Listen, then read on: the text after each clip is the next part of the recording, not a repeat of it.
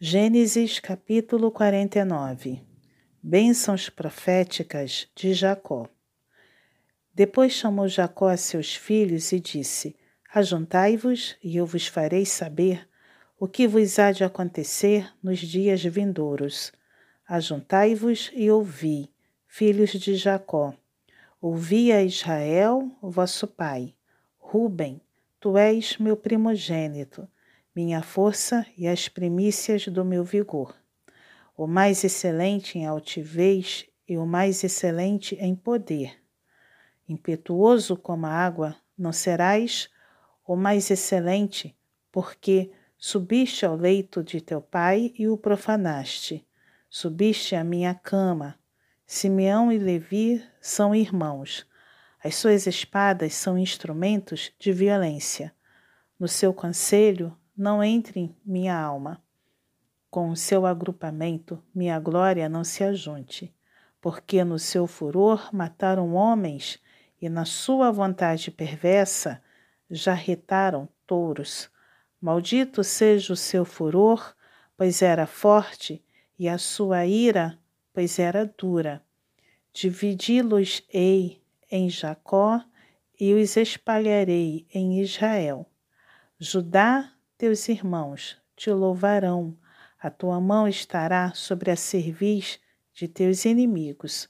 Os filhos de teu pai se inclinarão a ti. Judá é leãozinho, da presa subiste, filho meu. Encurva-se e deita-se como leão e como leoa. Quem o despertará? O cetro não se arredará de Judá nem o bastão de entre seus pés, até que venha Siló. A ele obedecerão os povos. Ele amarrará o seu jumentinho à vide, e o filho da sua jumenta à videira mais excelente.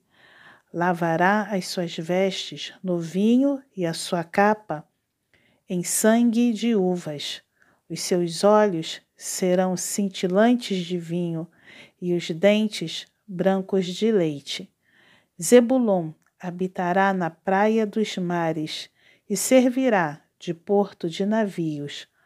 O seu limite se estenderá até Sidom. Issacar é jumento de fortes ossos, de repouso entre os rebanhos de ovelhas. Viu que o repouso era bom e que a terra era deliciosa. Baixou os ombros à carga e sujeitou-se ao trabalho servil. Dan julgará o seu povo, como uma das tribos de Israel. Dan será serpente junto ao caminho, uma víbora junto à vereda, que morde os talões do cavalo e faz cair o seu cavaleiro por detrás. A tua salvação espero, Senhor. Gade, uma guerrilha, o acometerá, mas ele a acometerá por sua retaguarda. Azer, o seu pão será abundante e ele motivará delícias reais. Naphtali é uma gazela solta. Ele profere palavras formosas. José é um ramo frutífero, ramo frutífero junto à fonte. Seus galhos se estendem sobre o muro. Os frecheiros lhe dão amargura, atiram contra ele e o aborrecem. O seu arco, porém, permanece firme e os seus braços são feitos ativos pelas mãos do poderoso de Jacó. Sim, pelo pastor e pela pedra de Israel, pelo Deus de teu Pai, o qual te ajudará, e pelo Todo-Poderoso, o qual te abençoará, com bênçãos dos altos céus, com bênçãos das profundezas, com bênçãos dos seios e da madre. As bênçãos de teu Pai excederão as bênçãos de meus pais, até ao cimo dos montes eternos. Estejam elas sobre a cabeça de José e sobre o alto da cabeça do que foi distinguido entre seus irmãos, Benjamim é lobo que despedaça. Pela manhã devora a presa e à tarde reparte o despojo. São estas as doze tribos de Israel, e isto é o que lhes falou seu pai quando os abençoou.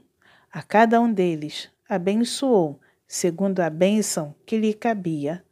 Depois lhes ordenou, dizendo: Eu me reúno ao meu povo, sepultai-me com meus pais na caverna que está no campo de Efron, o Eteu. Na caverna que está no campo de Maquipela, fronteiro a Manre, na terra de Canaã, a qual Abraão comprou de Efron, com aquele campo em posse de sepultura. Ali sepultaram Abraão e Sara, sua mulher. Ali sepultaram Isaque e Rebeca, sua mulher. E ali sepultei Lia. O campo e a caverna que nele está, comprados aos filhos de Et. Tendo Jacó acabado de dar determinações a seus filhos, recolheu os pés na cama e expirou, e foi reunido ao seu povo.